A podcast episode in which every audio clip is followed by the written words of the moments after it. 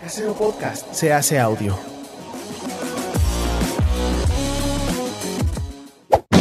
¡Chavos, banda! Este programa es patrocinado por ustedes mismos. Si quieren apoyar nuestro proyecto, lo pueden hacer por medio de Patreon en patreon.com diagonal herejes el podcast.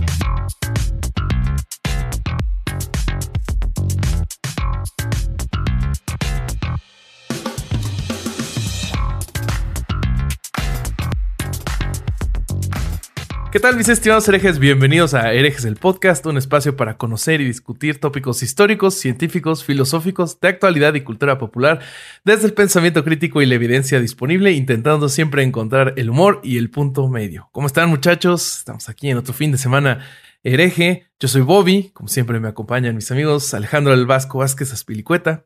¿Cómo estás muchacho? ¿Cómo estás? Emocionado, la verdad, muy emocionado y muy muy contento. Con cualquiera de los dos invitados que tenemos hoy ya sería espectacular, pero tener a los dos y tener al doctor que presentarás ahora es eh, impresionante, además de nuestro invitado récord de, siempre, que lo adoramos. Eh, yo estoy preparado, mira, mira, el atuendo Fly to Space muy tengo, bien. Tengo el telescopio que después, de, después le voy a pedir que me explique cómo carajo se usa porque no lo pude usar nunca más que para, más que para ver la luna, pero bueno, como, como un prop queda bárbaro, queda espectacular. Muy bien. Este, así que estoy, estoy listo para lo que sea y ahí vamos. Ok, eh, me parece perfecto. También está nuestro bellísimo corsario Alejandro Durán. ¿Cómo estás? ¿Qué pasó? Como ya hasta me puse saco, cabrón, porque estaba muy emocionado Te bañaste, güey. Me bañé, cabrón, todo, todo. No, muy bien, muy agudo, muy, este, muy emocionado. Y híjole, ya quiero empezar. Venga. ok, perfecto. Nuestro maestro jamonero, el señor Carlos Vallarta, ¿cómo estás? ¿Cómo están, amigos? También traigo mi playera de ideas. Aquí estoy, aquí estoy. ¿Me oigo? ¿Me oigo? Sí, me oigo, ¿ah? Sí. Mi playera de ideas y mi taza de Star Wars, que sé que al doctor es más de Star Trek, pero para que le arda, doctor, aquí Star Wars. Está bien, doctor, no se preocupe, nadie es perfecto. Pero bueno, y bueno, ya lo vieron, ya lo escucharon. Eh, hoy tenemos un invitado que a, a, los nerds como nosotros les va a dar mucha emoción. Él es físico teórico, desarrolló el modelo matemático conocido como la métrica de Alcubierre, el doctor Miguel Alcubierre Moya. ¿Cómo está, doctor? Hola, muy bien, muchas gracias. Gracias por la invitación. Me da mucho gusto estar aquí con ustedes. A nosotros nos da muchísimo gusto tenerlo por acá. Tenemos este, varias preguntas muy interesantes. Muchachos, ¿alguien quiere empezar o, o me dan chance de, de empezar a, a, empezar, a disparar? Empezar, Bobby. Dátelo.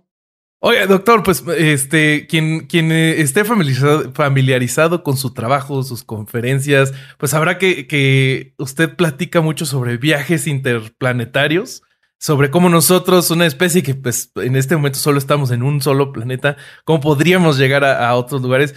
¿Usted lo ve como algo cercano que logremos este, viajar y poner personas en otros planetas? A ver, sí, poner personas en otros planetas del sistema solar, sí lo veo relativamente cercano. Para eso no necesitamos viajar más rápido que la luz ni nada. O sea, es básicamente la tecnología que tenemos hoy empujarla un poquito. Si hubiera el interés, la, sobre todo de los gobiernos, si hubiera el apoyo en dinero, porque esto es muy caro, es algo que se podría hacer en el transcurso de los próximos 10 años. Podríamos llegar a Marte en 10 años. El problema es que es muy caro y hay muchas cosas que hay que desarrollar todavía y para eso se necesita inversión. Entonces, si no hay el interés económico, pues pueden pasar 50 años, pero, pero de, de haber el interés, yo creo que estamos muy cerca de poder llegar a Marte.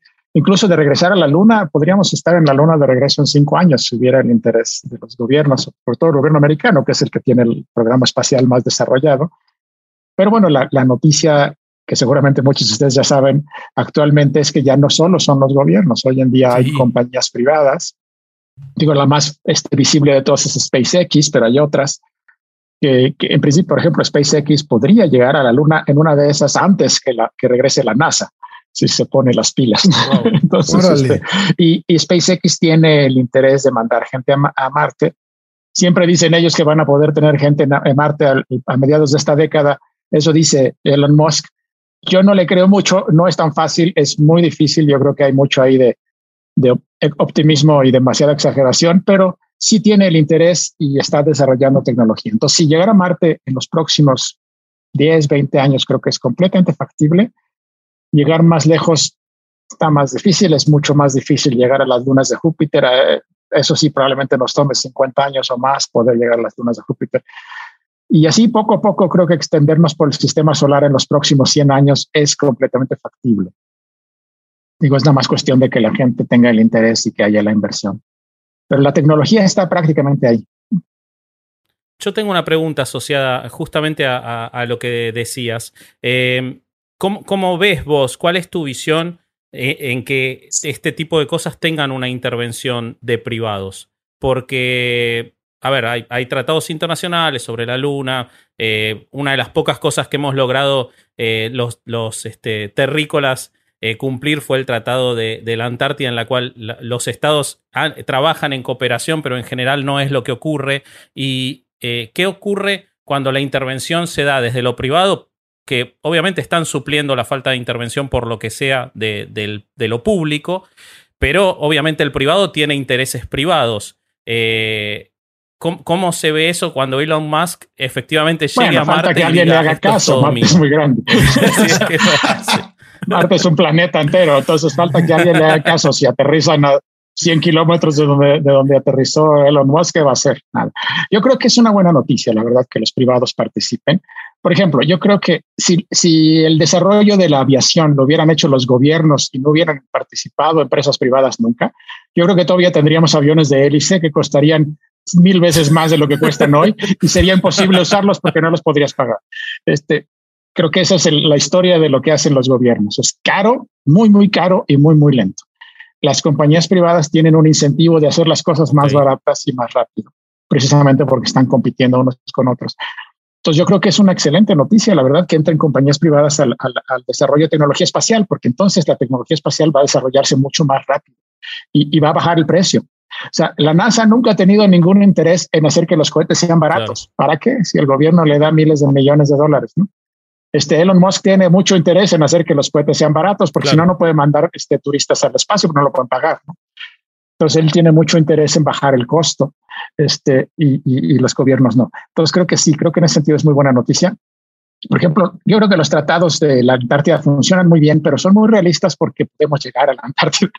Este, yo creo que tratados sobre qué hacer con la Luna ahorita son totalmente académicos porque pues, nada más fueron cuatro personas y nadie ha vuelto en 50 años. Entonces, esos tratados no son puro papel que de momento no sirve para nada. Una vez que sea que se pueda ir de manera más o menos sencilla y de manera repetitiva a la Luna, entonces esos tratados empezarán a tener sentido.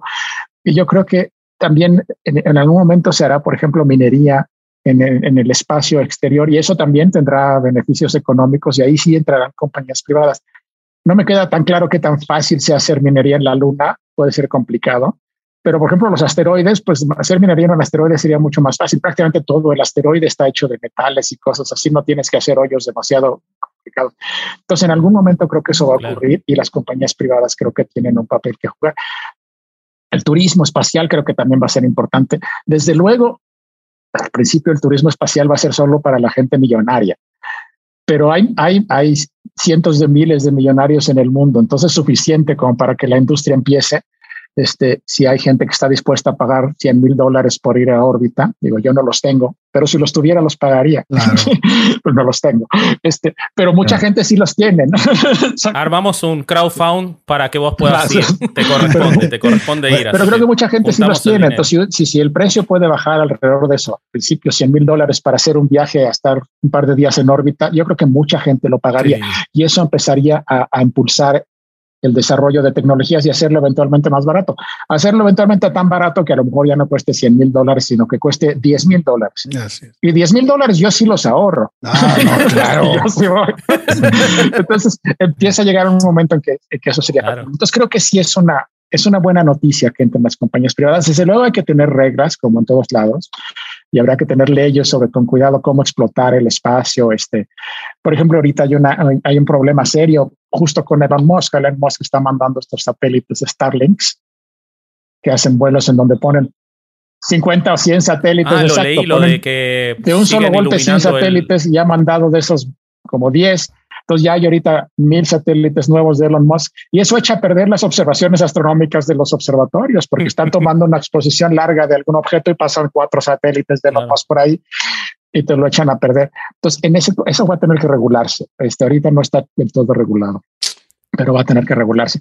Por ejemplo, decir que la luna no es de todos, pues sí es muy abstracto, pero es de todos y nadie puede llegar. Entonces, el momento en que lleguemos, pues la persona que llegue al primer lugar ese lugar donde establezca una base, pues va a ser de ellos. ¿Y quién les va a decir que no? Claro. Claro, ellos también van a decir, pues entonces, exacto, tienes que también poder llegar. Pero como les decía antes, si alguien aterriza a 100 kilómetros, pues los que estaban en la primera base, ¿cómo les van a decir que no? Si están a 100 kilómetros, ¿qué van a hacer al respecto? Pues nada. Entonces al principio va a ser un poco desorganizado. Este, pero así, y, peor con Marte. Llegar a Marte es muy difícil. O sea, llegar a la Luna es cuestión de tres días, ¿no?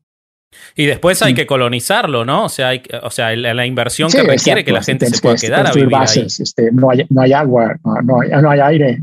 El agua la puedes conseguir a lo mejor en los polos de Marte, nada más que el frío debe ser espantoso y, y no hay aire.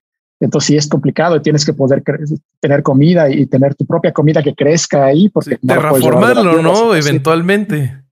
Pues terraformarlo creo que es un sueño.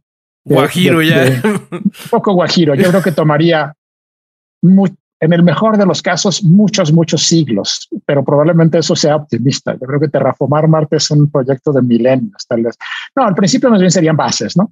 Bases cerradas, herméticas, probablemente subterránea en una buena parte para que sea más fácil mantener el aire ahí. Y así se empezaría y poco a poco, ¿no? Pero sí, yo creo que terraformar Marte es muy difícil. Oiga, doctor, ¿bajo, ¿bajo qué circunstancias o bajo qué escenarios este, nos veríamos obligados a abandonar la Tierra y buscar un nuevo hogar en el cosmos. O sea, ¿qué, qué, nos obligaría fuera del, de algo comercial de que queramos irnos? No, que algo que nos obligue a irnos de la Tierra y este e, es, e, ¿qué, qué sería, doctor? Yo creo que nada, nada nos obliga. No, una, pandemia, pues la llevaríamos con nosotros. ¿no? un, desastre natural que destruyera la habitabilidad de la Tierra se ve muy, muy difícil. Este, han, habido esos desastres en el pasado. El asteroide que acabó con los dinosaurios, pues ocurrió. Podría volver a ocurrir en el futuro. Pero de momento no se, digo, esas cosas no ocurren muy seguido, ocurren cada muchos millones de años. Entonces estamos más o menos a salvo. Y además ahorita tenemos ya prácticamente la tecnología para hacer algo al respecto. Si ahorita detectáramos un asteroide que viene contra la Tierra, seguramente lo detectaríamos con muchos años de anticipación. Y entonces podríamos hacer algo, podríamos mandar una nave espacial para desviarlo de alguna manera. Entonces, creo que un desastre que nos obligue a dejar la Tierra no va a ocurrir. No es esa la razón. Yo creo que la razón por, por salir es curiosidad, este, un poco por la razón por la que la gente escala el Everest, ¿no? No me acuerdo que algunos alpinistas famosos le preguntaron por qué escalar el Everest y la respuesta fue porque está ahí. Creo que la razón es la misma. ¿Por qué ir a la Luna? Porque está ahí. ¿Y por qué ir a Marte? Porque está ahí. Ahí está y queremos ir y ver qué hay y ver si podemos sobrevivir. Y, este, y nos vamos a ir expandiendo porque siempre hemos hecho eso. Estamos ya, digo, estamos en una época en la que eso nos olvidó. Porque hace 500 años básicamente que, que la civilización, sobre todo la europea, pero de alguna manera muchas otras, ya habían recorrido todo el planeta, ya no había nada nuevo. Entonces estamos acostumbrados en los últimos dos o tres siglos que ya no hay nada nuevo, que ya, ya no hay para qué explorar. Pero antes siempre lo hicimos. La especie humana empezó en un rinconcito de África hace 60 mil años y, con tecnologías muy primitivas este, colonizaron prácticamente todo el planeta. incluso los polinesios llegaron a Hawái con unas canoas, ¿no? Hace 500 años o más, mil años. Siempre los humanos, no nada más los humanos modernos, los humanos en todas las épocas, nos hemos expandido a donde hemos podido y creo que lo vamos a seguir haciendo. Este, yo creo que es importante por muchos motivos, por motivos científicos, desde luego, ir a estudiar, entender más eh, este, el cosmos, ver cómo es la formación de los planetas, entender muchas cosas. Entonces vamos a establecer sobre todo al principio bases científicas, como están en la Antártida, pero eventualmente también vamos a llevar vida. O sea, yo creo que es una responsabilidad. A, veces la gente eh, dice un argumento que a mí me parece absurdo, eso de que vamos a ir a contaminar Marte. A ver, pero ¿de, qué lo vamos a contaminar? ¿Con vida? Yo creo que eso es al revés, eso no es contaminarlo, eso es llevar vida a un lugar que no la tiene. Este, en Marte no hay vida hasta donde sabemos, no hay, seguro no hay animales ni plantas ni nada complicado. podría haber algo parecido a alguna bacteria, el microorganismos en algún lugar enterrado en Marte. Eso es posible. No hay todavía una evidencia clara. Yo lo veo difícil, pero es posible. Podría ocurrir. Pero de todas maneras, o sea, para salvar unos microorganismos los podemos poner en unas, estudiarlos en algún rincón, de todas maneras llevar vida de verdad, llevar plantas, llevar animales, hacer que esto crezca allá. Y más adelante, cuando podamos salir del sistema solar y encontremos lugares más adecuados, si no hay vida, yo creo que al revés, yo creo que es nuestra responsabilidad, incluso moral y ética, llevar vida a donde no la hay. Creo que empezar a sembrar el universo de vida, creo que es una responsabilidad nuestra. Y no es contaminar el universo, al contrario, creo que es hacerlo florecer. Digo, seguramente en algún momento vamos a encontrar vida en otro lado, pero hasta ahora no la hemos encontrado. Este, entonces, mientras tanto, llevarla creo que es importante e ir nosotros o, nuestros descendientes. Yo creo que vale la pena, es algo interesante y es algo que siempre hemos hecho, no veo por qué lo vamos a dejar de hacer. Doctor, yo tengo una, una pregunta, este, bueno, son varias. Una, comenta lo del el problema de, digamos, cuando una base se establezca en un lugar y al principio va a ser un poquito complicado y una desorganización, sería como una especie de eh, problema de bienes raíces, por llamarlo de algún modo. Pues sí, Sí, supongo que al principio sí, ¿no? O sea, ¿de quién es? ¿De quién es ese lugar? Ahorita no es de nadie o es de alguna manera de todos, pero eso no quiere decir nada. Entonces el que llegue va a decir, bueno, yo ya llegué y este pedazo es mío. ¿No? ¿Qué tan grande es ese pedazo? Pues depende de quiénes sean los siguientes que lleguen y qué tan cerca se pongan.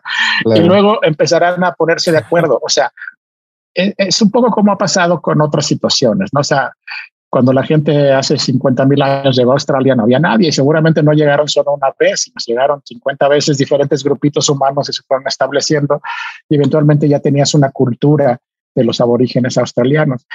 En la, eh, eh, la colonización de América es distinta porque fueron este, desplazando a, gente que ya estaba ahí, pero los europeos que fueron llegando a lo que es Estados Unidos actualmente, Canadá, iban llegando a diferentes lados, no eran ni siquiera una nación, llegaban unos a lo que es ahora Nueva, Nueva Inglaterra y otros llegaban a lo que es Canadá y otros, y poco y establecían ciudades y pueblos y se iban extendiendo. Eventualmente esto creció tanto que formaron una, nación y, una, pero, y se unificaron, pero al principio eran cosas muy aisladas. Entonces yo creo que eso va a pasar con la diferencia de que ahora no tenemos que desplazar a nadie porque no hay nadie ahí. O sea, es más como cuando se colonizó Australia o que, que no había nadie cuando llegó la gente.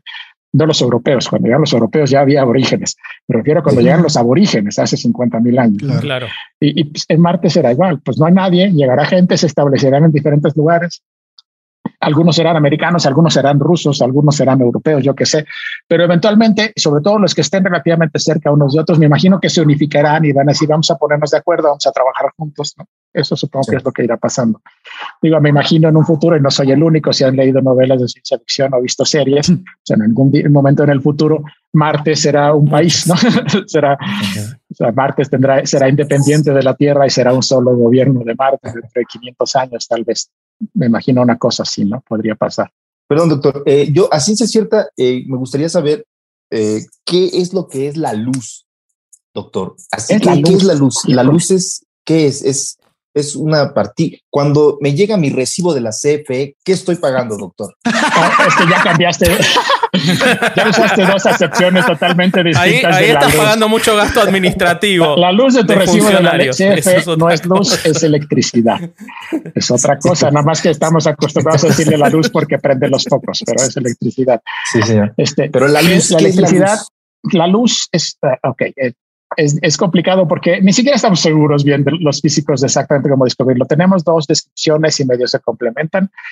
La luz es, primero que nada, es un campo electromagnético, es una, es una onda electromagnética, es una oscilación de campos eléctricos y magnéticos que viajan por el espacio justo a la velocidad de la, luz, que es la velocidad natural de propagación de estos fenómenos, y van oscilando campos eléctricos y magnéticos, se producen justamente en, fenómenos eléctricos y magnéticos dentro de algún objeto astrofísico, por ejemplo el Sol o demás, se producen estas oscilaciones de campos eléctricos y magnéticos. Entonces, la, primera aproximación o primera, primera impresión, la luz es una onda electromagnética, eso lo sabemos desde el siglo XIX, mediados del siglo XIX. Y a principios del siglo XX la, visión de la luz se fue complicando porque la luz también se comporta como partícula. O sea, las ondas electromagnéticas en, en, ciertas circunstancias se comportan como si fuera una partícula puntito con energía que se mueve a la velocidad de la luz. Y esta partícula la llamamos fotón. El fotón es la partícula de la luz.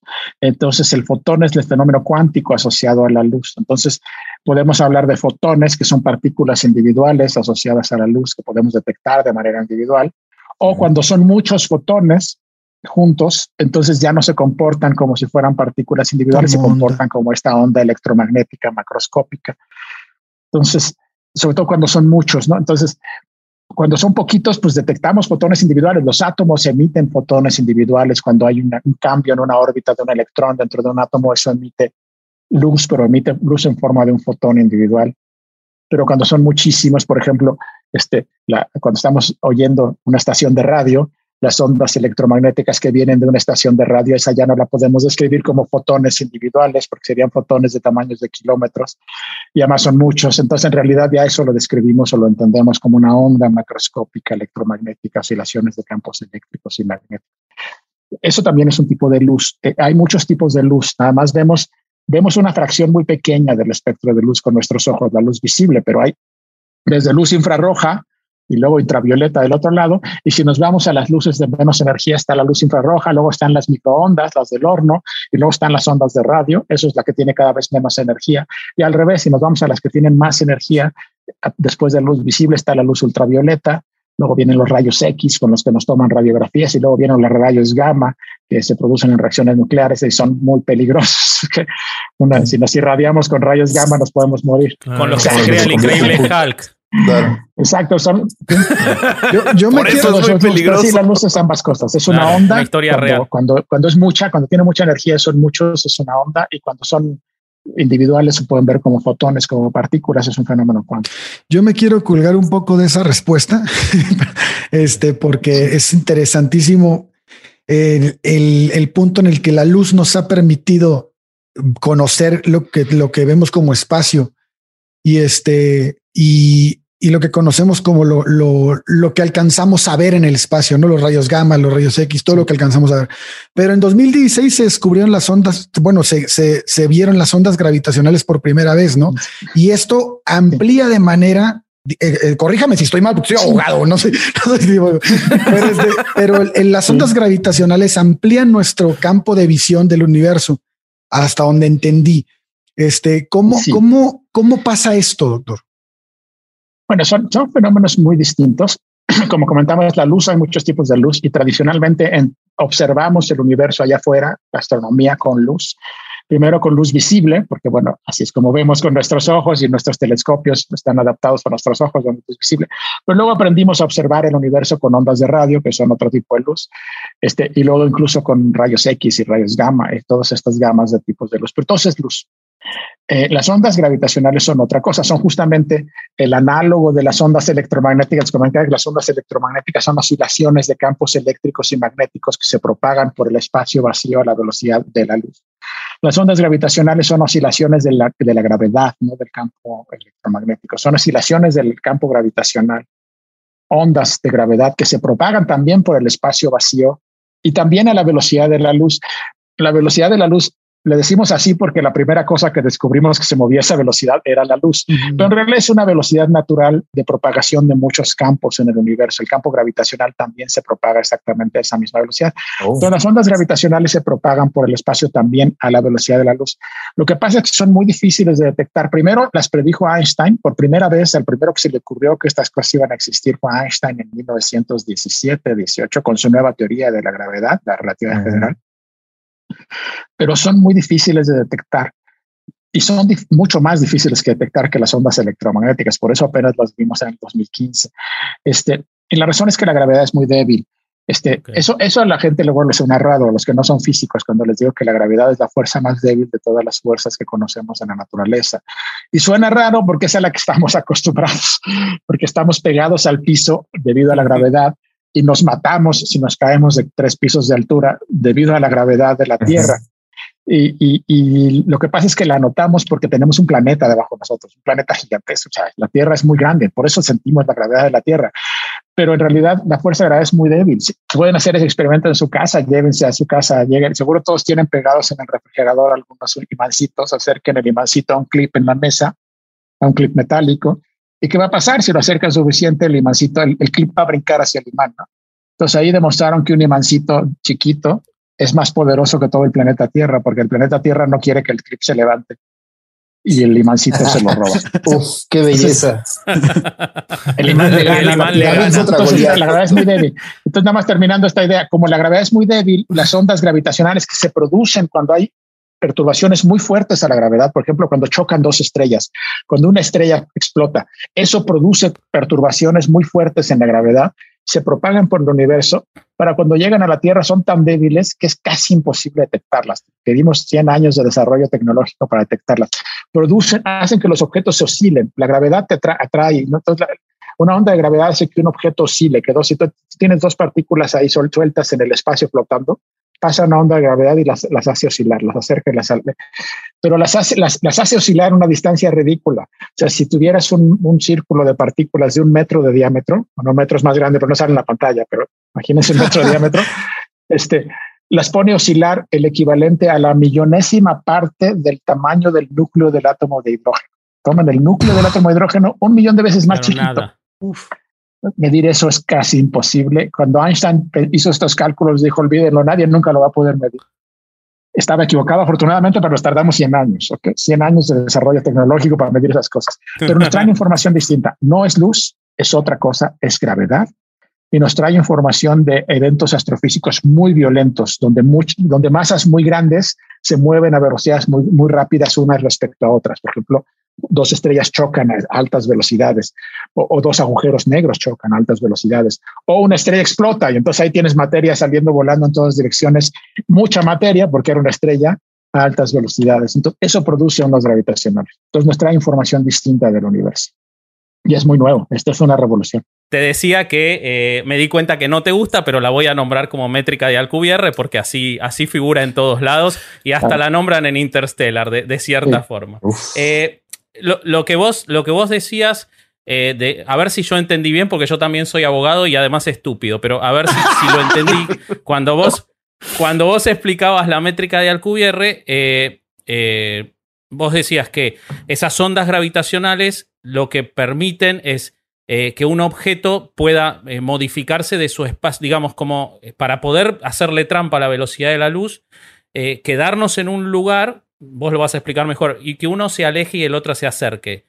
Mi pregunta, y ahora eh, vos lo explicarás si lo dije todo mal, es ¿qué densidad se necesitaría de, de, la masa que hace que eso se acerque y se aleje y, qué tan, eh, y cómo se puede obtener eso, digamos, esa energía que pueda eh, acercar y alejar las cosas como para producir esa onda eh, que, produzca ese movimiento, teniendo en cuenta lo que vos decís de qué tan poquito mueve la gravedad y la debilidad de la gravedad. Y mi otra pregunta atada que te hago, eh, escuché una entrevista en la que vos contaste, yo soy muy cinéfilo, muy enfermo del cine, y vi que vos tuviste la oportunidad eh, de participar en los vuelos que usó Christopher Nolan en Inception para desafiar a la gravedad. Entonces, quería que me cuentes un poco tu experiencia de eso y un poco si es lo más cercano que te sentiste a ser un astronauta, ¿no? Entonces, bueno, por un lado, eh, ¿cómo funcionaría? Eh, ¿qué, nos falta para que la métrica de Alcubierre sea real? ¿Cuál es esa, esa energía que se necesita? Y por otro lado, tu propia experiencia con desafiando a la gravedad. Bueno, sobre la primera pregunta que yo no la llamo métrica de Alcubierre por razones obvias, yo la llamo la métrica, la propulsión por distorsión o en inglés warp drive, nombre que me robé de la ciencia ficción, por cierto, no repente yo. Este, ahí, bueno, no es una onda gravitacional, es otra cosa. Las ondas gravitacionales ah, son estas perturbaciones que se mueven a la velocidad de la luz y, por el vacío, por el espacio vacío. Eh, para tener este tipo de propulsión warp necesitas otra cosa. Bueno, la idea básica, supongo que todo el mundo la ha oído, la explico en un minuto, es expandir el espacio detrás de nosotros eh, y contraerlo enfrente de manera muy violenta nosotros mientras estaríamos aquí en el centro, entonces sería una especie de esfera de perturbación, una burbuja, donde en la parte atrás de la burbuja el espacio se expande muy violentamente y en la parte enfrente de la burbuja se contrae de manera opuesta muy violentamente. Y eso hace que esta burbuja se pueda propagar por el espacio en principio a cualquier velocidad. No necesariamente más rápido que la luz, podría ser más lento, sería una manera muy extraña de hacerlo, pero también se podría, pero en principio a cualquier velocidad, se podría más rápido que la luz. Esto es permitido por las ecuaciones de la relatividad general, este tipo de perturbaciones, de, de, no es una perturbación, es tipo de deformación muy violenta del espacio es permitida. Este, y esta es la idea básica de esta propulsión. Pero no, no se mueve a la velocidad de la luz. Todo el chiste es que pudieras hacerlo más rápido que la luz.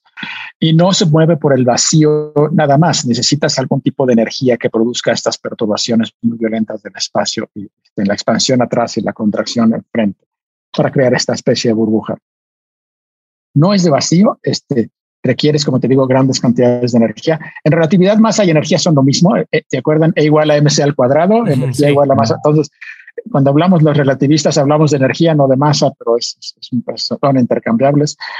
Entonces, necesitamos mucha energía. Y hay, hay cosas feas. Primero, necesitamos tipos de energía muy extraños. En principio, en las soluciones más sencillas se requiere energía negativa y energía negativa, a lo mejor no les dice nada extraño, pero acuérdense, E igual a mc al cuadrado, entonces este, si energía y masa son intercambiables, energía negativa quiere decir masa negativa, y eso sí debería asustarlos, nunca vamos a comprar menos 10 kilos de tortillas al, supermercado. Este, eso no se puede. Pues no hay masas negativas y como no hay masas negativas, hasta donde sabemos tampoco hay energías negativas. Entonces ya eso es un problema. Si necesitas energía negativa es un problema muy serio. Este, entonces a lo mejor esto no se puede, pero bueno. Pero no solo eso, necesitas cantidades gigantescas de energía, porque yo les comentaba, la gravedad es muy débil. Necesitas cantidades enormes de energía para deformar un espacio muy poquito. La Tierra deforma el espacio a su alrededor, sí lo deforma, pero lo deforma muy poquitito, lo deforma una parte en 10 a la 9, una parte en mil millones, o sea, es la curvatura del espacio cerca de la Tierra es nada más como una mil millonésima de, que el comparado con un espacio que no tuviera ninguna curvatura. O sea, y ese es todo el planeta Tierra. Entonces, ya hace una, una curvatura del espacio muy chiquita, casi muy difícil de medir de lo chiquita que es. El Sol deforma el espacio como una millonésima, como una parte en un millón. Y es el Sol. Aquí quiero una burbuja que deforme, haga una expansión muy violenta atrás de mí y una contracción muy violenta enfrente. Entonces, si uno hace cálculos sencillos, muy sencillo. Dice, bueno, vamos a suponer que esta burbuja tiene como 100 metros de diámetro para que quepa una nave o que quepa una, una cosa parecida a un avión allá adentro, este, y que las paredes de la burbuja donde ocurre la expansión y la contracción tengan del orden de un metro de grosor, este, no las debes hacer mucho más anchas porque si, si la nave está cerca de las paredes, esa, esa, deformación del espacio destruye la nave. La nave tiene que estar en una región central muy lejos de las paredes. Entonces, si la burbuja tiene 100 metros de diámetro y las paredes tienen como un metro de grosor, estas, estas paredes de la burbuja, necesitas el orden de 10% de la masa del Sol para producir esa deformación. Además, la energía tiene que ser negativa, pero olvidándonos de que fuera negativa, de todas maneras necesitarías poder manipular como el 10% de la masa del Sol para hacer una burbuja en la que pudiera ir más o menos a la velocidad de la luz, ni siquiera mucho más rápido, una nave de un tamaño razonable. Entonces la cantidad de energía es brutal. Este, Hey, it's Kaylee Cuoco for Priceline. Ready to go to your happy place for a happy price? Well, why didn't you say so? Just download the Priceline app right now and save up to 60% on hotels. So, whether it's Cousin Kevin's Kazoo concert in Kansas City, go Kevin, or Becky's Bachelorette Bash in Bermuda, you never have to miss a trip ever again. So, download the Priceline app today. Your savings are waiting. Go to your happy place for a happy price. Go to your happy price, Priceline.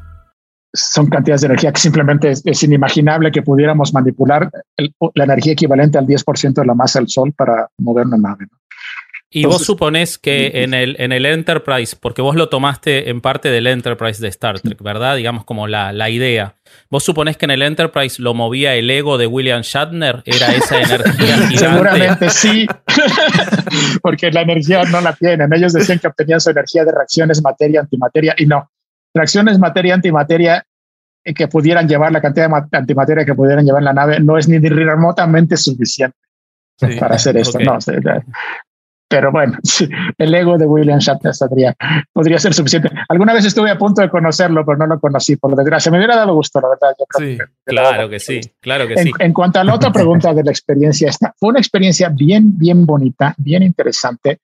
No la promoví yo, yo tuve la suerte de que me invitaran de hecho, tampoco fue promovida por científicos. Este, existen estos aviones, antes se me da un poco de, antecedentes, existen estos aviones en el mundo, ahí los usan los rusos, los americanos y también la Agencia Espacial Europea, los usan para, hacer entrenamiento de astronautas. Y la idea es tratar de que los astronautas flotan en el espacio. Este, y ¿Por qué flotan? Esa también es una cosa interesante. Mucha gente dice, flotan porque allá arriba en el espacio no hay gravedad. Y no es cierto. La Estación Espacial Internacional está aquí al lado. Está, su órbita tiene 400 kilómetros de altura. 400 kilómetros de altura es nada. la Tierra tiene 12 mil kilómetros de diámetro. Entonces, 400 kilómetros de altura. Si la Tierra fuera una naranja, ellos estarían flotando a un milímetro de la superficie de la naranja. O sea, ahí, ahí la gravedad es prácticamente idéntica que aquí. De hecho, la gravedad en la Estación Espacial Internacional es como el 99% de la fuerza de gravedad que hay en la Tierra, aquí en la superficie. Entonces, hay gravedad. Claro que hay gravedad. Es prácticamente igual de intensa que aquí. O sea, sí baja con la distancia, pero están aquí al lado, no se han ido muy lejos. Este, entonces, ¿por qué flotan? La razón por la que flotan es porque están en órbita. Y estar en órbita es una manera de estar cayendo libremente. De hecho, los físicos le llamamos caída libre, es una trayectoria de caída libre. Están dejándose caer alrededor del planeta todo el tiempo sin ninguna fuerza. Este, lo que pasa es que caen, pero la Tierra es curva y entonces cada vez que caen un poquito, la Tierra se les curva abajo y entonces la le pega. Es, una caída muy especial. Aquí es donde se salieron todos los de la Sociedad de la Tierra Plana, se salieron del episodio ya. Gracias. Están, cayendo todo el tiempo, están en y por eso flotan. Cuando uno está cayendo, este, la gravedad desaparece porque todos los objetos caen igual. Y como todos caen exactamente igual, si tú estás cayendo junto con otras cosas, flotan respecto a Si te dejaras caer en un elevador en un edificio de mil pisos, mientras fueras cayendo en el aire. dentro del elevador, todo flotaría junto a ti. Tú flotarías dentro del elevador y cualquier objeto que soltaras estaría flotando junto a ti. Doctor, de manera rápida, permítame hacer una pregunta. ¿Cómo se hace popó cuando estás en caída libre? Tienen unos baños especiales, pero creo que no es buena tienen unos baños especiales con succión. ¿Te succiona? Hace succión. Pero bueno, regresando a la otra, a la otra pregunta. Sí, doctor. dejarse caer hace que flotes. Nada más que dejarte caer en un elevador es muy poco práctico porque te matas al llegar al piso y este, además la caída nada más dura unos segundos. Entonces no es, muy, no es muy práctico. Lo que puedes hacer, que es mucho más práctico, es subir en un avión muy alto y ya que estés muy arriba, apagar los motores del avión y dejar el avión caer. Dejar el avión que caiga en picada. Y el avión cae en picada y, lo dejas caer y tienes como 30 segundos antes de que debas volver a encender los motores para no estrellarte con el piso y levantar el vuelo de nuevo. Eso se puede hacer. Hay aviones especialmente diseñados para eso que tienen la estructura suficientemente sólida, que no les pasa nada en esa caída en picada y motores suficientemente buenos, potentes y confiables para que vuelvan a arrancar sin problema. Entonces, esto lo hacen de manera cotidiana los americanos, los rusos y los europeos para entrenar astronautas. En cada una de estas caídas tienes como 30 segundos en los que vas cayendo y dentro del avión flotas como si estuvieras en el espacio y los usan para entrenar astronautas. Al, al, americano le dicen incluso el, vomit comet, que quiere decir el cometa del vómito, porque mucha gente acaba vomitando allá adentro, porque es una experiencia bastante, te desorientas por completo, te mareas. A ese subieron a Hawking, este, ¿no? A Stephen Hawking. Eh, subieron uno a Hawking. Bueno, yo me subí a uno de esos en Rusia. Y, y la, la, el, origen del proyecto fue un grupo de artistas mexicanos, artistas contemporáneos, este, sobre todo fueron dos, Ale de la Puente y Naum Mantra, que son dos artistas mexicanos este, contemporáneos de los que hacen estas exposiciones más, este, más conceptuales, ¿no? No, son pintores ni escultores, sino hacen cosas más conceptuales.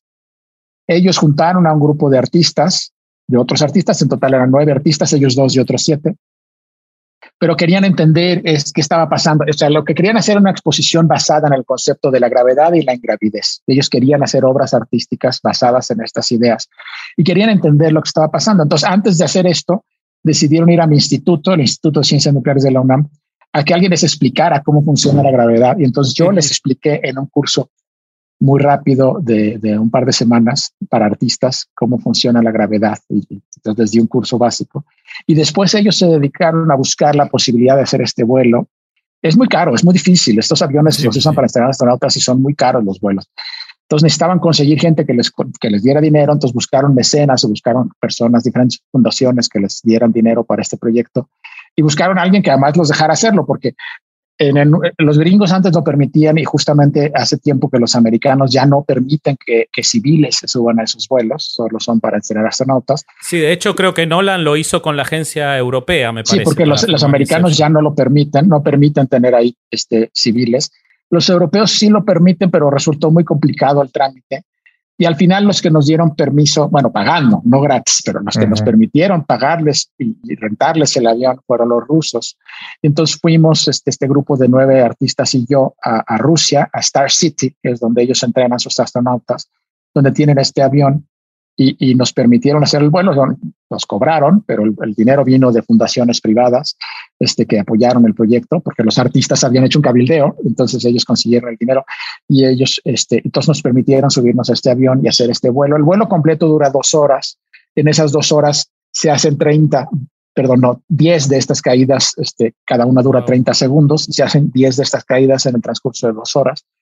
Entonces sí tuve la oportunidad de estar ahí era, les digo, con otros nueve mexicanos, artistas, yo era el único científico, y en el avión había también muchos rusos, era la Agencia Espacial Rusa, entonces había como 10 rusos que eran, sirven como, como guías y te están diciendo qué está pasando. Había un alemán grandote porque él era el que hizo el contacto, el alemán, este, este Andreas, ahorita se me fue el apellido, pero es un alemán que tiene una compañía que se dedica a hacer turismo espacial. Uf no de mandar gente al espacio, pues no se puede, pero lleva gente a lanzamientos y hace que y, lleva grupos a este avión ruso. Él es el que lo organiza en, su compañía. Entonces él estaba en el avión, eh, muy simpático el alemán, y muchos rusos. Y, bueno, los pilotos de luego son pilotos de la Agencia Espacial Rusa. Este, yo ni los vi a los pilotos. Claro. Este, y, permitimos, hicimos este vuelo, fue muy bonito, muy interesante, pero además llevábamos, había 40, eran, eran artistas, entonces llevaban 40 cámaras, llevaban una bola de cosas extrañas, eh, proyectos artísticos, este, está todo grabado. Ah, se hizo una exposición, después se llamó La gravedad de los asuntos, que se presentó primero en el Laboratorio Arte Alameda en Ciudad de México y después itineró por varios lugares de la República en México y luego por varios lugares del mundo. Estuvo en Estados Unidos, estuvo en Europa. Eh, de las piezas artísticas que ellos desarrollaron a partir de este proyecto. Pero fue muy, muy bonito, muy interesante. Es una experiencia muy fuerte. También emocionalmente, porque nuestro cuerpo no está acostumbrado a esas cosas no es lo mismo, o sea, yo me imagino que los astronautas que van a la Estación Espacial Internacional es diferente, porque ellos tienen dos o tres minutos muy violentos en el cohete y después ya están en ingravidez todo el tiempo y se pueden pasar meses, ¿no? Sí. Este, y entonces si están mareados al principio se les quita después de un rato, ¿no? Pues, no sé cuánto, a lo mejor varias horas, pero se les acaba quitando. Esto en cambio en dos horas tú haces 30 caídas libres de 30 segundos este, perdón, 10 caídas libres de 30 segundos. Y es muy, además, primero acelera hacia arriba muy potentemente. Entonces tienes periodos de una aceleración brutal que estás pegado al, asiento y al piso. Y luego al revés te dejas caer y entonces ahora estás flotando.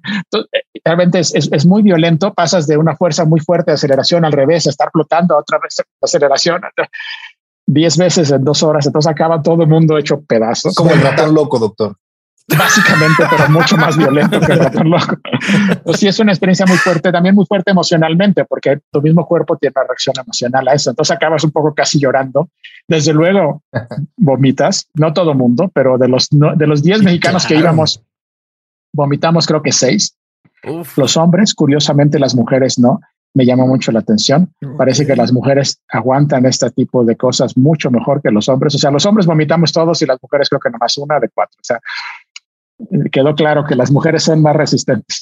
O sea que el parto sigue siendo más difícil que eso. En esto las mujeres son más resistentes. Pero sí fue una experiencia muy bonita, pero además de sentir esto de la caída libre y estar flotando, que de por sí es muy interesante y es muy desconcertante, pues también fue una experiencia muy interesante, muy enriquecedora porque eran artistas y no científicos. Y entonces a partir de ahí tuvieron ideas, hicieron exposiciones, llevaron proyectos y llevaron experimentos artísticos al avión, o sea, cosas muy curiosas que a mí nunca se me hubieran ocurrido.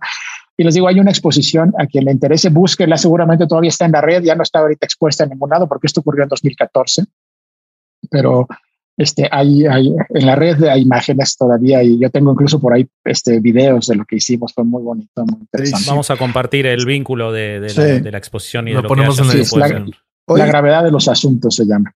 Oye, doctor, yo te quería preguntar, con todo esto que sabes y pues lo, por lo que has trabajado, eh, ¿no te pasa que el cómo disfrutas la ciencia ficción ha cambiado. ¿No te pasa que algo que antes disfrutabas después de que lo estudiaste dijiste, ah, caray, como que eso ya no tiene tanto sentido? Algunas cosas sí, otras cosas no. Pero siempre, cuando uno hace, lee, lee o ve películas de ciencia ficción, hay que hacer esto que, dicen, este, en inglés le dicen este, Ay, ahorita se me va. Hay que suspender el, suspension of disbelief. ¿no? Exacto, suspension, Suspension of of disbelief. disbelief. Suspender la incredulidad. Sabes que van a decir cosas que están mal, pero bueno, te Sí. haces de la vista gorda y disfrutas Por la película o el libro igual. Finalmente es ficción. Pero claro, siempre es más interesante la, la ciencia ficción que está mejor hecha. Mientras mejor hecha, pues mejor. Este, más que cuando la haces muy bien, pues hay cosas que no se pueden. Entonces, ¿Tienes no algún favorito? ninguna- Sí, y, y- y- y- y la ciencia ficción que me gusta es sobre todo la- lo que llaman ópera espacial, que Ajá. no es muy estricta físicamente, porque en la ópera espacial siempre tienes que viajar más rápido que la luz, si no, no se puede hacer gran cosa. Entonces, si te olvidas de esa parte, por lo menos hay otras partes más interesantes. Tengo autores que me gustan mucho. Cuando era muy joven leía mucho Asimov, Ujú. pero ya lo dejé de leer porque Asimov no es muy buen escritor. Escribió mucho y tuvo ideas muy buenas Claro. en muchas cosas, pero como escritor su prosa es bastante mm, torpe, digamos, pero bueno, y sus, y sus personajes tienden a ser muy acartonados, pero las ideas este, luego son muy buenas. Entonces leía mucho Asimov, leí también mucho Bradbury. Bradbury es más poético que otra cosa, o sea, y a él la física le importa poco, lo que le importa es que las cosas sean bonitas y estéticas y, y es mucho más poético como autor. Arthur C. Clarke, que hace ci- ciencia mucho más dura. Él, él trata de hacer lo 2001. más que se pueda. Sí, 2001 todo está muy, o sea, todo lo que hacen los humanos está basado en la física que conocemos. Ahí no hace trampa. Los humanos, la tecnología humana no viola las leyes de la física. Los que violan las leyes de la física son los extraterrestres del monolito. Bueno, eso sí, se supone que son tan, son tan avanzados respecto a nosotros que hacen cosas que nosotros no podríamos ni soñar, pero los humanos no pueden. ¿ok? Entonces, eso me gusta de, de, de, de Arthur C. Clarke. Más recientemente he leído un autor que, este, bueno, que ya también falleció, Ian Banks, es un autor británico que hacía una serie de novelas que llamaban La Cultura, muy bonitas, muy bien hechas. Me gustan muchos de mis autores favoritos de los últimos 30 años, 20 años. Él escribió mucho, sobre todo en los 80s y 90s. Y luego, más recientemente, también todavía está vivo uno que se llama Peter Hamilton, también es un, un autor este, británico. Y otro que se llama Alistair Reynolds, que también es británico. Yo, mis autores favoritos todos son británicos. Este, Ah, sí. Los americanos como que me llaman menos la atención. Ujú. Los, casi digo, fuera de Asimov, pero los demás recientes todos han sido británicos. Eso es en cuanto a libros. En cuanto a ciencia ficción más en películas y demás, pues depende un poco. Eh, Star Wars me gusta, pero Star Wars no es ciencia ficción, es fantasía en el espacio, ¿no? Es otra cosa. Se levanta y se va. Son cuentos, son cuentos de hadas en el espacio. O sea, es otra cosa, ¿no? Star Trek tiende a tratar de hacer las cosas medianamente serio, pero Star Trek utiliza mucho eh, Yo te- tengo es- esto lo que dicen en inglés technobabble, ¿no? Sí. Me- sí, me gusta mucho y he visto todas las series, pero usan lo que los, los americanos llaman technobabble, o sea, decir cosas técnicas que no quieren decir nada. Inventan una bola de términos técnicos que no significan nada. Decir para cuántico explicar- todo el tiempo. Exacto. O ponerle todo la palabra todo cuántico a plasma, quién todo, sabe ¿no? qué, entonces que no quiere decir nada. Este, pero bueno, también me gustan y las disfruto. La película Interstellar, que es más reciente, esa me gustó mucho. Este está en general muy bien hecha, salvo otra vez el mero final donde entran el agujero negro ya todo eso. Eh, cualquier cosa. El final es Cualquier cualquier, cosa. cosa. Pero todo el principio de la película está muy bien hecho. Incluso el agujero de gusano, aunque son hipotéticos, son, es una cosa hipotética, pero basada en la especulación eh, aterrizada en la teoría de la relatividad general. Entonces, eso también está bien hecho. Hasta donde entendemos que esto podría ser posible, está muy bien hecho. Y la razón por la que está muy bien hecho es que la persona que, que, que se le ocurrió la idea original de la película Interstellar fue un físico, Kip Thorne, que de hecho es premio Nobel de física. Ah, Él fue el que tuvo la idea original de la película Interstellar. De hecho, el guion original es de él. Y de hace, de, por el 2005, 2006 escribió el guion original. Y trató de vendérselo a muchas compañías cinematográficas porque quería hacer una película de ciencia ficción muy bien hecha. Al final sí, después de que varios lo rechazaron, al final una compañía, no me acuerdo cuál fue la que lo produjo, pero una, una, una lo aceptó, pero le cambiaron todo el guion. Entonces, lo que vemos en la película finalmente no es el guion original de Kip, pero sí mantuvieron a Kip como asesor científico. Sí. Entonces, la parte científica, Kip estuvo siempre detrás diciendo, no pueden hacer esto porque vio, no, la, la, ciencia la van a hacer como yo digo, porque al final ustedes me compraron la idea a mí, aunque hayan cambiado todo, pero la parte científica la hicieron claro. muy bien. Y entonces, por eso está tan bien hecha. Y claro, las, las clásicas 2001, la película está muy bien hecha. ¿no? Este, y en, en, televisión, muy recientemente hay una serie de ciencia ficción que está muy bien hecha, que me parece fantástica, es de lo mejor, probablemente lo mejor que he visto en ciencia ficción en los últimos 15 años o 20 años. Es una serie que se llama The Expanse. Ah, no la he visto. Ah, no la conozco. Yo tampoco. Búsquenla, está, está en Prime, creo que Amazon Amazon Prime. está, Ajá. sí. Ok. Ok. Se llama The Expanse, ya van en la temporada 5. Es muy, hay una serie de libros, este, eh, está basada en una serie de libros que de dos autores, pero que usan un seudónimo. Ahorita no recuerdo el nombre del seudónimo, pero lo escriben dos, dos, dos personas, son americanos, pero usan un seudónimo distinto. Este, eh, pero es primero una serie de libros. Yo no he leído los libros, yo he visto la serie. La serie se llama The Expanse, es muy bien hecha. Es una serie que nunca te dicen en qué año están. Eso es interesante porque ellos no quieren comprometerse con cuándo van a pasar estas cosas, pero uno puede Claro. imaginarse que es como 300 años en el futuro. El sistema solar está colonizado, hay colonias en Marte. Marte es un país independiente de la Tierra, es otro mundo independiente. Hay colonias en todos los asteroides y, y la física está muy bien hecha. Las naves espaciales utilizan fusión nuclear, este, no viajan más rápido que la luz, pero, con- pero los motores están prendidos todo el tiempo porque tienen motores de fusión muy eficientes y entonces la gravedad que hay dentro de la nave es debido a la aceleración, no otra cosa. Está muy bien hecha pero se, se encuentran artefactos extraterrestres. Y claro, los artefactos extraterrestres sí violan las leyes de la física, porque los extraterrestres algo saben que nosotros no, Claro. claro. Claro. pero los humanos no pueden. Eh, También es un poco como 2001. La tecnología humana no puede violar las leyes de la física porque está basada en lo que nosotros entendemos de la física. Los extraterrestres sí pueden porque la física que ellos entienden seguro es mucho más avanzada que los humanos. Sí. Entonces está muy bien hecha y me encanta porque eso es, hay, hay, hay mucha política. Es un poquito, sin exagerar, porque, pero es un poquito como una especie de, de juego de tronos en el espacio, ¿no? Hay mucha política. y mucho- lo digo sin exagerar porque Juego de Tronos me parece que es una obra maestra absoluta que es muy difícil de, de emular. Pero es una cosa similar en el sentido de que hay política. No es nada más la, la ciencia ficción y Claro. los espadazos y los rayos láser, No, es la política y es los, los presidentes de la Tierra y de Marte peleándose y hay, y hay rebeldes en los asteroides y, y hay una política muy bien. Ya me la vendió, la voy a ver. serie. Veanla, yo que vale mucho la pena. Pero bueno, sí, eso es lo que veo. Pero sí hay que suspender un poco la incredulidad ¿no? cuando no haces la ciencia ficción. Doctor, ¿usted eh, cree? Eh, bueno, igual no sé cómo sean los parámetros de un científico para decir qué cree y qué no cree. Imagino que solo en la evidencia Pregunta complicada. disponible, pero usted, ¿qué le gustaría que fuera la realidad? ¿Que haya vida eh, inteligente en el espacio o cree que la vida es un accidente que ocurrió en la Tierra? No. A ver, yo creo que ningún científico piensa que la vida sea algo que solo ocurrió en la Tierra. Prácticamente cualquier científico te diría que nada más por razones estadísticas, por la cantidad de planetas y estrellas, nada más en nuestra galaxia hay 400 mil millones de estrellas Sí. y en el universo hay miles de millones de galaxias. Y, y cada estrella, hasta donde hemos descubierto en los últimos 15, 25 años, que desde, que- desde que empezamos a descubrir planetas en otras estrellas, parece que prácticamente todas las estrellas tienen planetas y planetas en una situación similar a la Tierra en cuanto a la distancia de su estrella, parece que también hay muchos. Entonces, lo más probable es que la vida sea más o menos común. ¿Qué tan común no sabemos? Y de hecho, ahorita, hasta ahorita no tenemos evidencia que haya vida en ningún lado, pero es que tampoco hemos podido estudiar nada mucho más lejos que algunos lugares de nuestro sistema solar. Pero lo más probable es que la vida como fenómeno sea relativamente común, que haya millones de planetas, si no es que más, en, la- en nuestra galaxia, donde hay algún tipo de vida.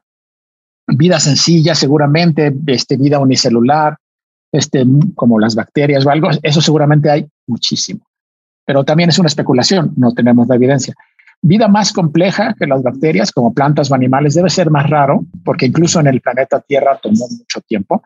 Hasta donde tenemos evidencia fósil en la Tierra, la Tierra se formó hace 4.500 millones de años y tenemos evidencia en fósiles de que había ya bacterias hace 3.500 millones de años. Entonces las bacterias surgieron rápido, bueno, a escala cosmológica, pero relativamente rápido. Pero la vida compleja, plantas y animales, apenas surgió hace 600 o 700 millones de años. O sea, durante 3.000 millones de años, lo más complejo que había en la Tierra eran bacterias. Ok. Y de repente surgieron plantas. Entonces, no nos queda claro por qué de repente surgieron plantas y animales, pero sí nos queda claro que es más difícil, es más raro, Ujú. tomó mucho tiempo. Entonces, plantas y animales deben ser más raros en, el, en, Sí. en- en la galaxia. Y luego, seres inteligentes todavía más raros. Claro. Entonces, no me atrevería a decir que no hay inteligencia en la galaxia, aparte de nosotros. Yo me imagino que debe haber otras civilizaciones avanzadas en nuestra galaxia, pero también lo más probable es que sean pocas. No creo que haya millones de civilizaciones en la galaxia. Es más, es más, pensar que hay miles ya me parecería difícil. Probablemente en nuestra galaxia no haya más de algunos cientos de civilizaciones en toda la galaxia, porque la vida inteligente es mucho más difícil que la vida compleja y, la tecnología es todavía peor. Eh, eh, podríamos argumentar que en la Tierra hay especies muy inteligentes como los delfines o como los elefantes o y, ninguno de esos tiene tecnología, solo nosotros. Entonces, tener tecnología es mucho más complicado. Entonces, yo me imagino que en toda nuestra galaxia debe haber un puñado de civilizaciones inteligentes ya, pero es, es, todo especulación, no tenemos evidencia. Entonces, como científico, te puedo decir, si especulo, esto es lo que es posible, pero necesito evidencia. ¿Dónde está la evidencia? No la tengo. Otro, otro grado de evidencia, que es, también es una evidencia en la que la gente se pelea mucho, los científicos lo, lo discutimos mucho, los que están interesados en estas cosas, este, no hay evidencia de que ninguna civilización extraterrestre nunca haya visitado la Tierra. Los ovnis no los creo, son fotos borrosas, no. Una evidencia sólida de verdad de que aquí hubo alguna vez vino una civilización extraterrestre no existe. No nos han visitado, no solo no nos han visitado, no hemos recibido mensajes, no solo no hemos recibido mensajes, cuando estudiamos el universo con nuestros telescopios, no hemos visto hasta la fecha ningún fenómeno allá afuera que no podamos explicar de manera completamente natural sin hacer este, referencia a inteligencia extraterrestre. No hemos visto nunca nada. No hemos visto una estrella completamente deformada porque alguien hizo una máquina gigante. No, no hemos visto máquinas allá afuera, nada. Lo que quiero decir que desde mi punto de vista que la inteligencia es rara que no debe haber mucha, porque si hubiera mucha inteligencia ya habíamos visto algo, aunque no se hubieran comunicado con nosotros, ya habríamos pescado en nuestros telescopios algo, ya habíamos pescado señales extraterrestres, aunque no las hubieran dirigido a nosotros, pero habríamos pescado algo. No hemos pescado nada. Entonces yo creo que son muy raras las civilizaciones extraterrestres. Este, aquí la gente que se dedica a buscarlas, la gente que hace SETI, es más optimista, tienden a pensar que hay muchos más y porque tienen la esperanza de ver algo. Este, ya vemos los que somos más pesimistas. Yo creo una cosa que se llama la, paradoja de Fermi para mí es muy, muy poderosa. La paradoja de Fermi es justamente algo que dijo Enrico Fermi en los 50. Es un poco lo que les acabo de decir. Él decía, ok, supongamos que hay millones de civilizaciones en la galaxia.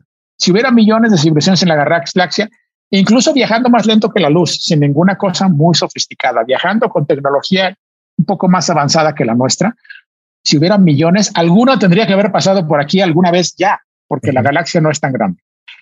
Y no hay nadie, no hay ninguna evidencia de que nunca han venido. La pregunta es dónde están, por qué no los hemos visto si hay millones. Entonces la respuesta que se daba Fermi es no hay millones. Si es que existen, son muy poquitas y no han tenido chance, oportunidad de venir hasta acá porque son muy poquitas y están muy lejos. Este, eh, los que nos quedan más cerca están muy lejos porque son pocos.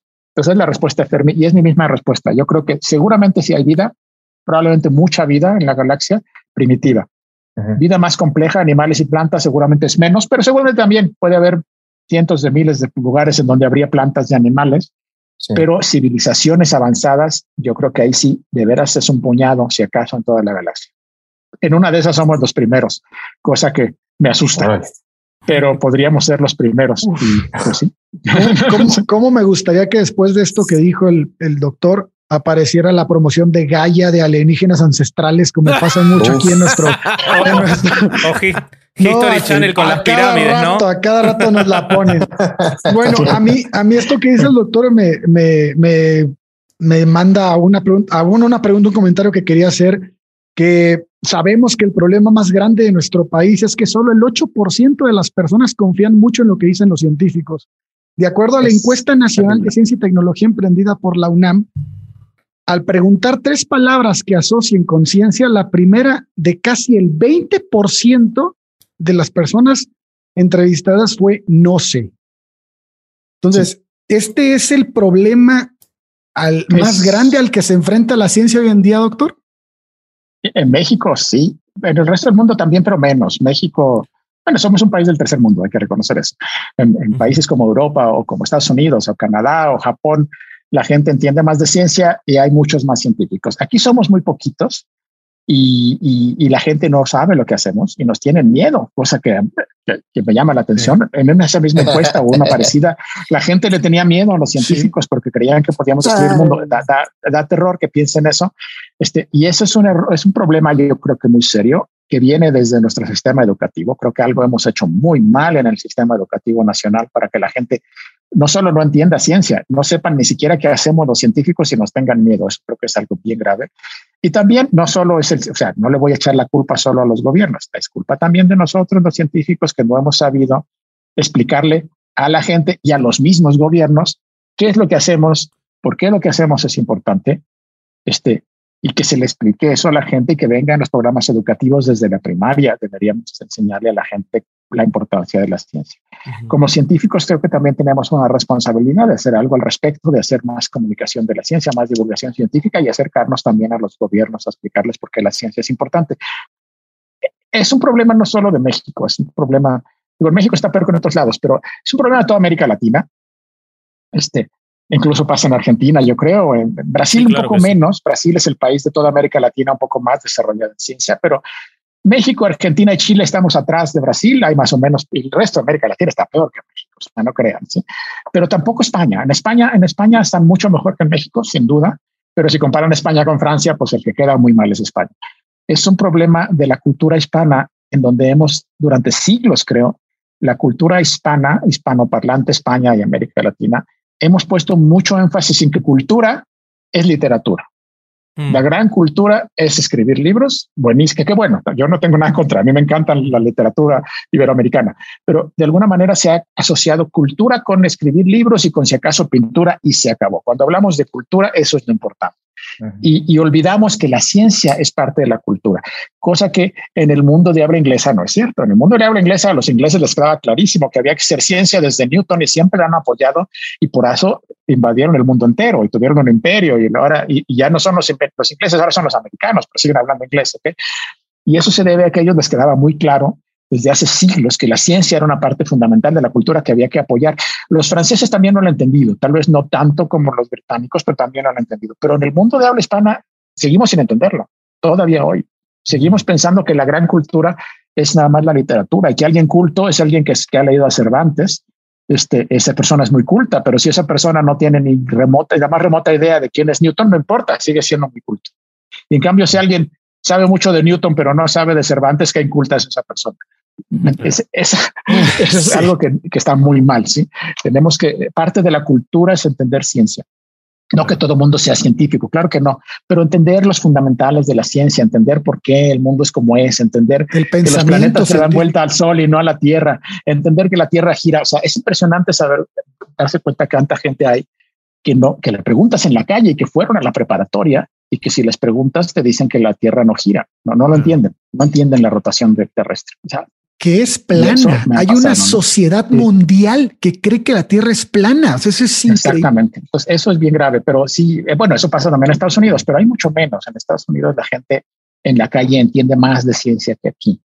y, no me refiero solo a si te vas a un pueblito en la Sierra Tarahumara. Entiendo que ahí, pues, la educación de la gente es muy baja en general, pero eh, en, la Ciudad de México y te vas a un barrio de clase media y pregúntale a la gente en la calle y te vas a topar con que no entienden nada de ciencia, ¿no? es muy, muy grave, creo. Entonces, sí, ahí es una responsabilidad de los científicos acercarnos más a la gente y a los gobiernos para hacerles entender que esto es importante y que la inversión en ciencia es fundamental. y, y, si no hacemos eso, siempre vamos a ser tercermundistas. Siempre vamos a tener que comprarle tecnología a los americanos o a los japoneses si no aprendemos a hacerla aquí. Y no la vamos a hacer aquí nunca si no enseñamos ciencia en las escuelas. Y es un círculo vicioso. O sea, no, no vamos a lograrlo nunca si, si, seguimos pensando que es algo que deben hacer los extranjeros y que nosotros nomás se los compramos ya hecho.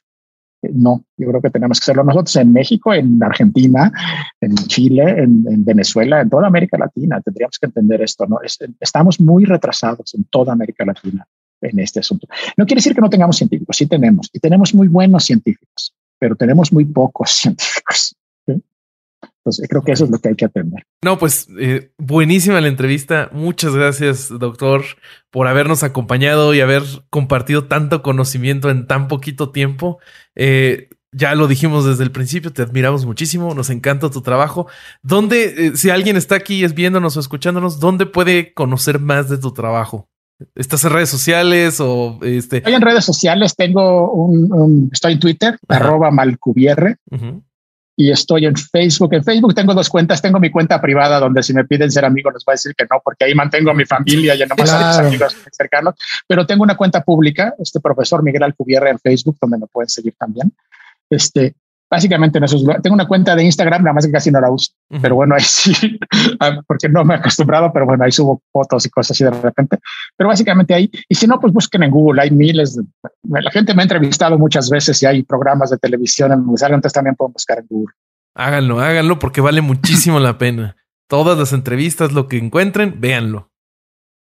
¿Ustedes, muchachos, algo que agregar? No, nada. Yo cuando vaya a México lo voy a secuestrar porque me quedaron 80 preguntas para hacerle, así que eh, lo invitaré a un asado este, y se las haré. Pero nada, muchísimas gracias. Es, es, este, ya el solo hecho que digas que puede ser que haya cientos de, sociedades inteligentes, a lo mejor ya a mí me, pone la piel de gallina y, nada, me quedé, nada, estoy muy agradecido y, muy agradecido a Carlos también que haya estado con nosotros y que hizo claro. Este, grandes preguntas y sé que este tema le encanta. Así que muchas gracias, doctor, gracias, por, por, este, permitirnos.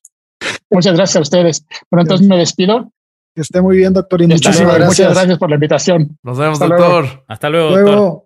Yo tengo, yo tengo que decir algo porque mi vieja me va a matar si no lo digo, güey. Este, fíjense que la idea de traer al doctor Alcubierre, de hablarle, la tuvo Patricia, güey. Claro, güey, Patricia te controla no todo. Estábamos viendo Cosmos, güey. Estábamos viendo Cosmos la temporada 2 y en eso Neil deGrasse Tyson menciona al doctor Alcubierre y yo dije, ah, no mames. o sea, para que lo mencione Neil deGrasse Tyson, dije, pues este güey es, quién es, cabrón. Yo no sabía en ese momento. Y este, y me, y volteé y me dice Patricia, háblale, güey. Y yo, no mames, pues no me va a contestar, güey. Háblale, escríbele, a ver que, porque estaría padrísimo que lo entrevistaran. Y yo te le voy a escribir y que empezamos a investigar. Y me dice, Pato, tiene una página y la madre. Le escribo y contestó como el Manix, güey, cuando le hablé. Bajó del Olimpo. ¿Qué pedo? ¿Cómo estás? Sí, güey, Se mezcló con los mortales, güey. No mames. O sea, contestó en chinga, güey. Y yo dije, no. Bueno, felicitaciones a Pato por la idea y a vos por la gestión. La verdad, espectacular. No, fue, fue increíble. Fue increíble. No, yo, yo estoy, estoy muy feliz de, de que podamos tener este, este tipo de cosas y yo estoy muy agradecido a que si no fuera por herejes no lo tendría nunca. Así que muchas gracias a, ustedes dos porque, este, porque estoy acá y, puedo participar. Sí, claro. a mí también me encantó que, que, nos acompañara aquí el Manix, Carlos Vallarta. Muchas eh, gracias. Buenísimas tus preguntas, Manix, la verdad. Te mamaste lo de la caca, me cayó. es que sí está curioso, ¿no? O sea, te succiona la caca, güey. ¿Cómo funcionará ese pedo, güey? Cagarás más rápido, güey. Cabrón. Cagarás más rápido porque por la succión, güey. Pues al menos no te, al menos no te estreñas, güey. Ni, ni, ni ganas tenés, no tenés ni ganas y eso te lo saca igual. Es como que te, hace las limpiezas colónicas. Pero bueno, muchachos. Ojalá que, a, la audiencia le haya encantado este capítulo tanto como a nosotros. Este, eh, para, para que tengan más acceso a contenido, recuerden, muchachos, que los domingos 9 pm está Jamón Serrano aquí con los maestros jamboneros, Cocoselis y Carlos Vallarta. Muchas gracias por la, por la promo, Max. No, no, no, este es un placer. 8 pm, acuérdense, 7 matches por el canal de Chavos Banda y Status Culo, miércoles 12 pm. 12 pm, efectivamente. ¿De qué, ¿de qué van a hablar este en Status Culo próximamente, Manix? Este se, habló, eh, fíjate que es ya cuando salga este, ya estaremos grabando otro. Todavía no te sabría decir de qué va a tratar, porque recuerda la causalidad, no podemos violarla como explicó el profesor, el doctor. Todavía no, todo te puedo decir. Bueno, está bien, no, te voy a presionar. En Jamoncito Serrano, ¿de qué han estado hablando, Manix? Ya eh, acaba de salir el de Midsommar para cuando estamos grabando esto. Sí, y hoy, o sea, sale este domingo este, ¿no? Eh, Midsommar ya salió ayer, ¿no? No, el, este próximo domingo sale, sí. Sí, vamos a hablar hoy de la de Parasite. Ah, esa no, la coreana. No la he visto. Sé que es ah, buena. Sí sé cuál es, güey. Sí sé cuál es. Está en Netflix. Véanla, véanla. Vamos a hablar de esa. Entonces, chéquenlo. Chequenlo, muchachos, porque sí, vale muchísimo la pena. Bueno, pues, pues este fue otro domingo de no ir a misa y escuchar el Excel Podcast. Vámonos. Venga. Gracias. Hasta luego.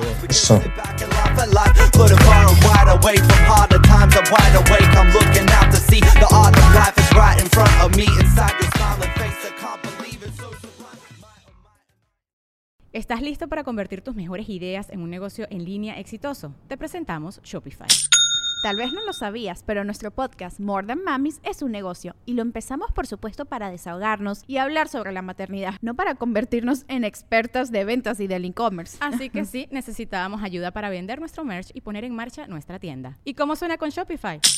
Llegó otra venta. Shopify es la plataforma de comercio que está revolucionando millones de negocios en todo el mundo. Ya seas un emprendedor desde tu casa o desde donde sea, Shopify es la única herramienta que necesitas para iniciar, administrar y hacer crecer tu negocio sin dificultades. Con Shopify puedo gestionar pedidos, envíos y pagos desde cualquier lugar, brindándote toda la información y estadísticas de tus ventas al detalle. Regístrate para un periodo de prueba con tan solo un dólar al mes en shopify.com barra sonoro, todo en Ve a shopify.com barra sonoro para llevar tu negocio al siguiente nivel. Shopify.com barra sonoro.